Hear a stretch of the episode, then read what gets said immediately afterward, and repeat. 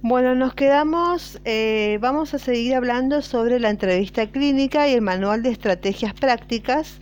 Nos habíamos quedado en la página 87 y vamos a ver los errores que evitar. Resumimos en la tabla 3.3 los principales errores que hay que evitar, que son errores que examinaremos a continuación. ¿sí? Bueno, vamos a la tabla 3.3 que son, eh, a ver,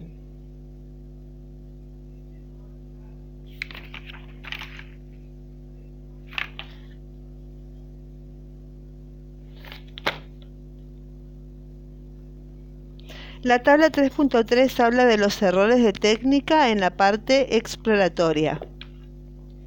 Eh, son entre, por ejemplo, un error de técnica en la parte exploratoria son entrevistadores intrusivos y campo dependientes, entrevistadores focalizadores, pacientes bloqueados y entrevistadores que preguntan mucho pero con preguntas cerradas y correr eh, demasiado en lo psicológico. Sí, lo, con respecto a los primeros, que son los entrevistadores intuitivos y campo dependientes, eh, lea con atención esta definición. ¿Qué es un entrevistador intuitivo? Es el que tiene tendencia a inventar datos que en realidad no ha comprobado de manera suficiente. Un entrevistador campo dependiente eh, su es el que su atención flota sobre los materiales que salen en la conversación sin seguir un plan de entrevista. Y por desgracia, ambos síndromes pueden coincidir a menudo en la misma persona, dando un patrón típico de eh, entrevistador disperso. Por ejemplo, eh, el paciente le dice, los picores en las piernas no me dejan dormir, ya hice lo que me dijo del jabón de glicerina, lavo mi ropa también con este jabón, pero nada. El, médico le contesta, por casualidad, los cambios de temperatura em, le empeoran. El paciente dice, yo creo que es la cama, meterme en la cama y picarme, ¿puede ser pulgas? Y el médico le contesta, entre paréntesis, pierde su plan de entrevista y cae en el campo de dependencia. ¿Usted tiene animales domésticos? Muy bien. El paciente le contesta, hace años que tengo un gato, lo tuvimos que regalar porque me, daba asma. Y el médico, de nuevo, entrando en, el, campo de dependencia, pero ahora ya no tiene síntomas de asma, ¿verdad? O sea, se fue de tema. Una objeción que suele ponerse para no seguir el plan de entrevista es respetar la voluntad del paciente. Sin embargo, nuestro objetivo es dar buenos datos a nuestro cerebro para que piense mejor y pueda tomar decisiones de calidad. Solo hay una situación en que es bueno ser campo dependiente, que es cuando lo que intentamos es que nuestro contertulio, ante todo, se sienta cómodo. Shea ha llamado a esta estrategia alimentar al vagabundo en el sentido de vagabundear de un lado al otro con el paciente sin prisas, viendo los materiales que selecciona y es una estrategia apropiada para conocer a un paciente, por lo demás suspicaz o defendido, a condición de tener un plan de entrevista como referencia. Después tenemos los entrevistadores focalizadores. Son entrevistadores que contemplan el espectro salud-enfermedad desde la perspectiva psicosocial o biológica, pero con dificultades para integrar ambas perspectivas. Son incapaces de hacer una anamnesis en, en, extensión, esto es una anamnesis que considere no solo el paquete que llamamos focal, sino también los otros dos, que son el psicosocial y el centrado en el paciente. Distinguimos tres tipos de asociaciones. Uno, la focalización biológica, donde todo lo psicológico queda en una categoría residual del tipo em, ansioso, eh, depresivo, funcional o peor aún, histérico o pitiático o piti. Un profesional focalizado biológicamente creerá ante todo, se impone descartar solo lo orgánico y en segundo tiempo considerará lo psicológico por exclusión. Es muy típico el paciente con mareos al que le toma la presión arterial, se le practica otoscopía, fundoscopía, exploración neurológica y nadie le pregunta cómo está del estado de ánimo.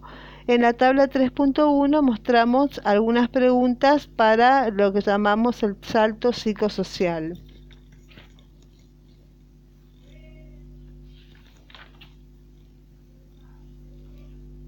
La tabla 3.1 es la utilización de técnicas para la, la, figura. Vamos a buscar la tabla 3.1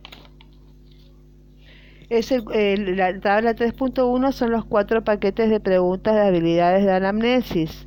El primer paquete es la, son las habilidades de escucha activa, que es mostrar interés, eh, eh, facilitaciones, eh, frases por repetición, empatía y técnicas de adición sugerida.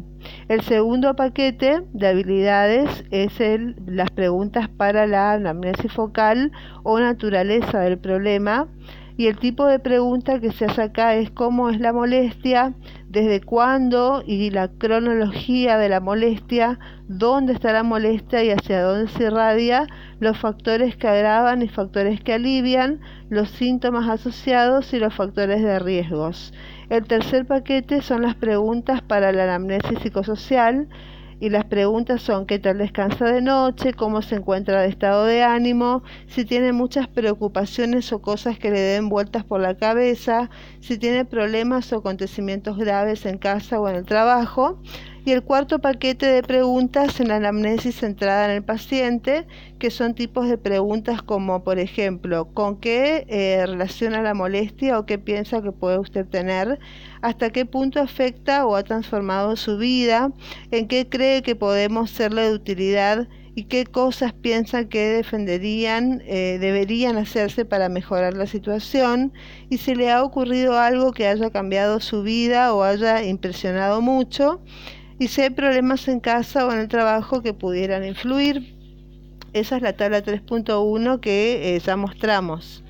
Después tenemos los otros, el segundo, que es la focalización psicológica. Eh, la focalización eh, psicologista consiste en atribuir las causas del padecimiento exclusivamente a factores psicosociales y centra la búsqueda en este terreno.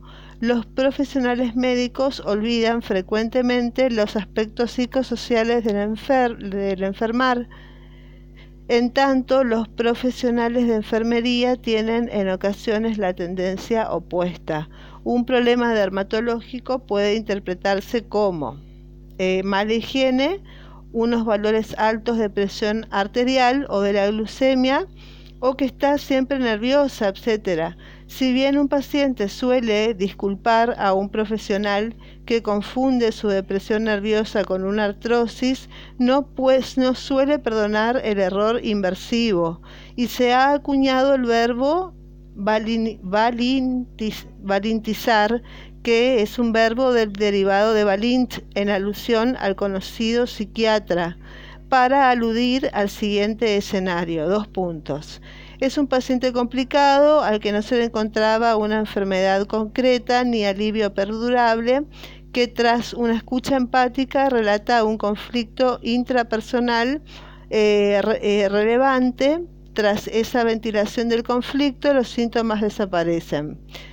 Eh, sin duda, algún paciente responde a este esquema pero son los menos. En general podemos afirmar que una visión psicologizadora conlleva dejar de lado importantes causas orgánicas de enfermedad.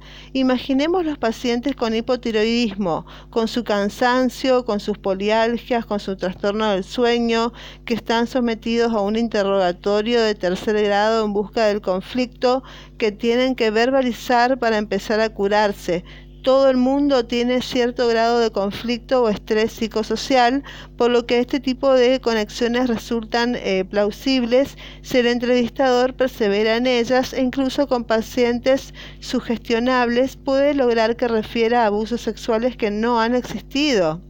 Véase em, el llamado falso recuerdo del abuso.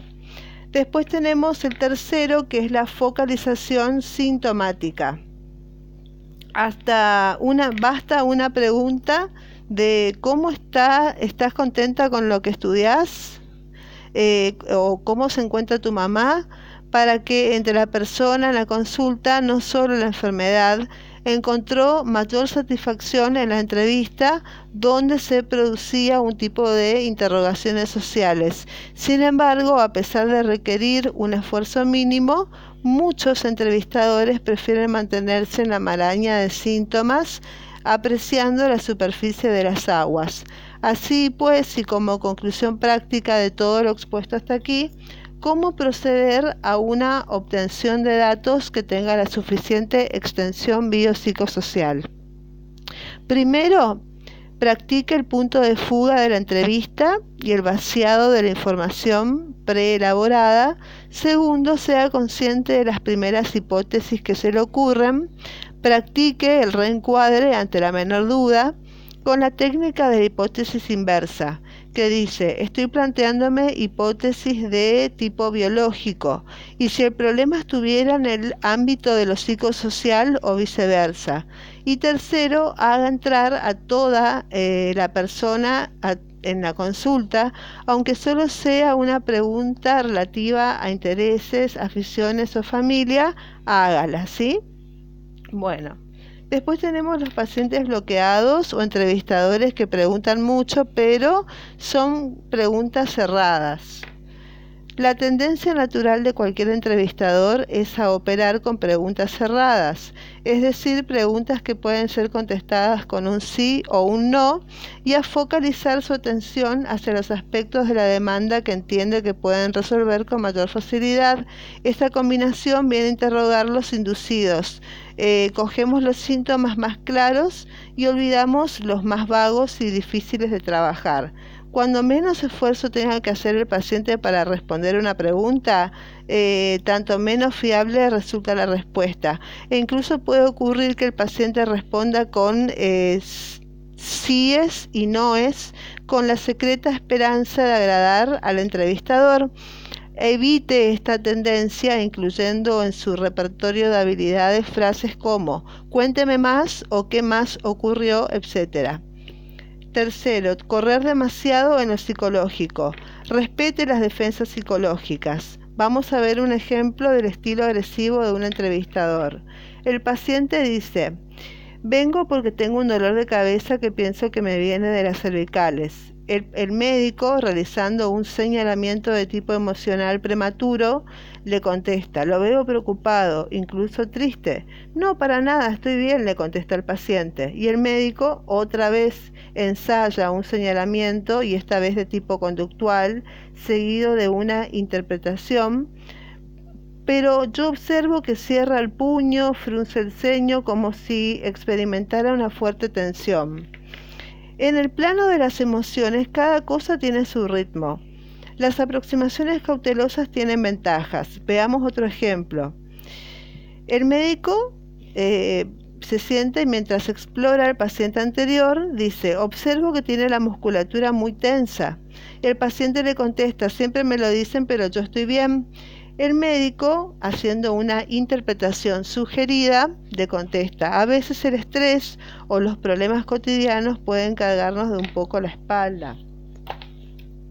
El paciente le contesta, no lo creo, en mi caso tengo este dolor de cabeza que no tiene nada que ver con los nervios.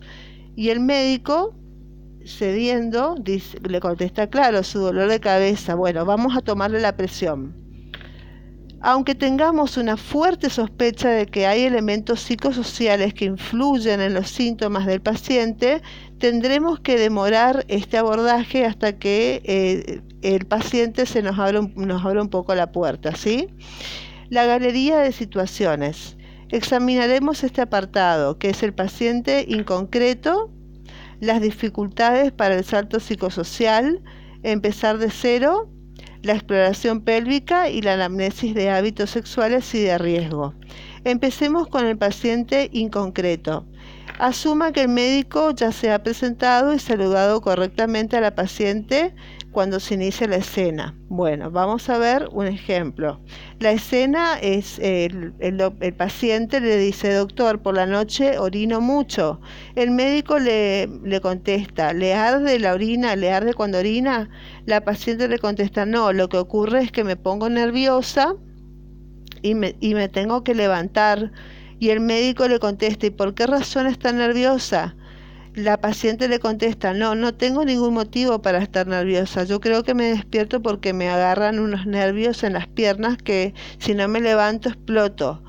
El médico le contesta, o sea que usted hoy viene porque descansa mal por la noche, ¿es así? La paciente le dice, no, no, vengo porque tengo que levantarme para orinar.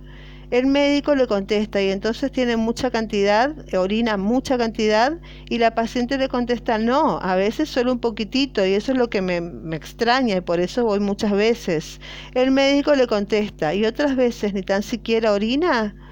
Y el paciente le contesta, sí, así es, a veces ni siquiera logro orinar. Y el médico ya eh, con muestras de irritación, eh, pues bueno, eh, qué lío, aquí no hay quien se aclare. Bueno, ¿qué comentarios hacemos? ¿Tiene razón el médico al quejarse de esta paciente tan aparentemente confusa en sus respuestas?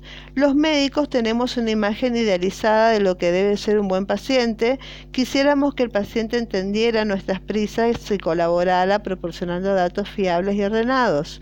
Cuando ocurre todo lo contrario, no podemos evitar la sensación de irritabilidad y fácilmente pensamos que pesada, en lugar de decirme los datos que necesito para llegar a un buen diagnóstico, vienen hasta acá, dependen de mi habilidad y para saber obtenerlos. Los pacientes no tienen ninguna obligación de ser buenos pacientes que los profesionales deseamos y en cambio esta idea del buen paciente perjudica al entrevistador que la sostiene porque la pregunta correcta no es ¿por qué no será que esta paciente un buen paciente, sino qué debo hacer yo para acomodar a esta paciente?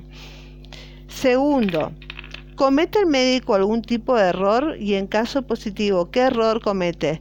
El estilo del entrevistador corresponde a un estilo de campo dependiente, o sea, se ha descrito anteriormente eh, eh, los entrevistadores campo dependientes establecen las preguntas y de manera más general el plan de entrevista a partir de los materiales que aporta en momento en cada momento el paciente sin formar las hipótesis eh, necesarias para desplegar, despegarse del campo sintomático y constituir un plan de entrevista.